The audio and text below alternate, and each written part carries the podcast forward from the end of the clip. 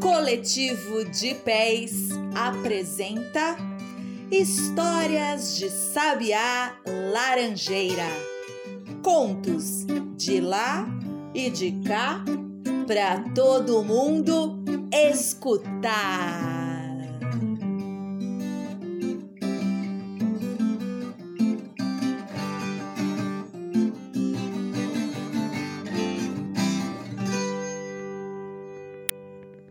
As notícias e o mel. Um conto de Marina Colassante. Ele tá aqui numa coletânea que tem mais de 100 histórias maravilhosas, todas dessa autora incrível.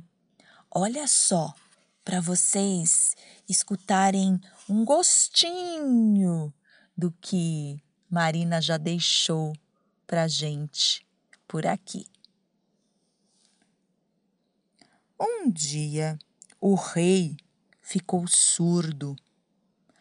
Não como uma porta, mas como uma janela de dois batentes.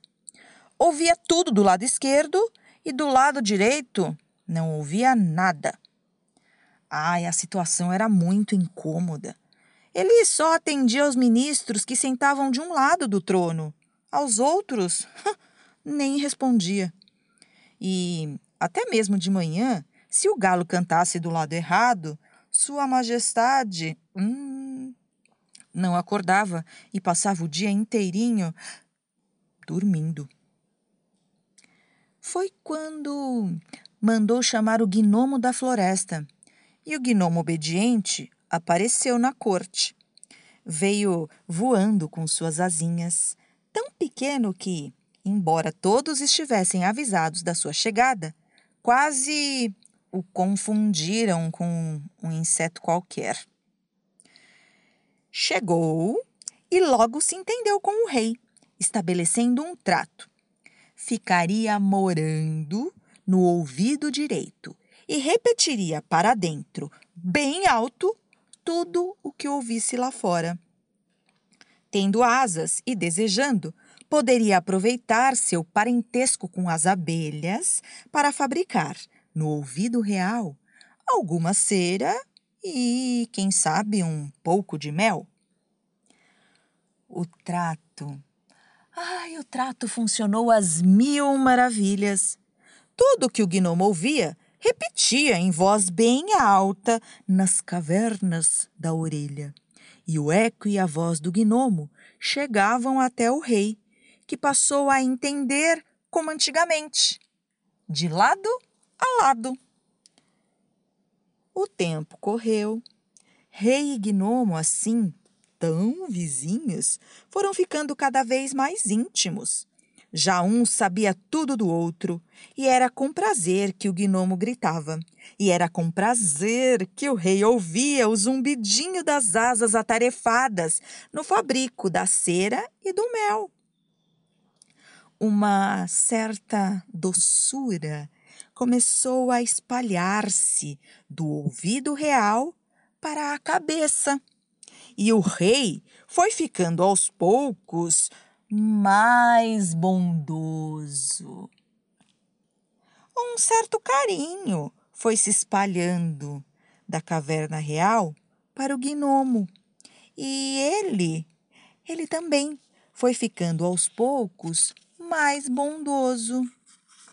E foi essa a causa da primeira mentira. Uhum. O primeiro-ministro deu uma má notícia no ouvido esquerdo. E o gnomo, não querendo entristecer o rei, transmitiu uma boa notícia no ouvido direito. Foi essa a primeira vez que o rei ouviu duas notícias ao mesmo tempo. Foi essa a primeira vez que o rei escolheu a notícia melhor houve outras e outras depois. Sempre que alguma coisa ruim era dita ao rei, o gnomo a transformava em alguma coisa boa. E sempre que o rei ouvia duas notícias, escolhia a melhor delas. Aos poucos, o rei foi deixando de prestar atenção naquilo que lhe chegava do lado esquerdo. E até mesmo de manhã, se o galo cantasse desse lado e o gnomo não repetisse o canto do galo, Sua Majestade esquecia-se de ouvir e continuava dormindo, tranquilo, até ser despertado pelo chamado do amigo. De um lado, o mel escorria, do outro, chegavam as preocupações, as tristezas e todos os ventos maus. É, pareciam soprar ali à esquerda da sua cabeça. Mas o rei tinha provado o mel e a doçura. Agora. Hum, e agora? Hum, o mel e a doçura eram mais importante do que qualquer notícia. Entregou o trono e a coroa para o primeiro-ministro. Depois, chamou o gnomo para junto da boca e murmurou-lhe baixinho a ordem.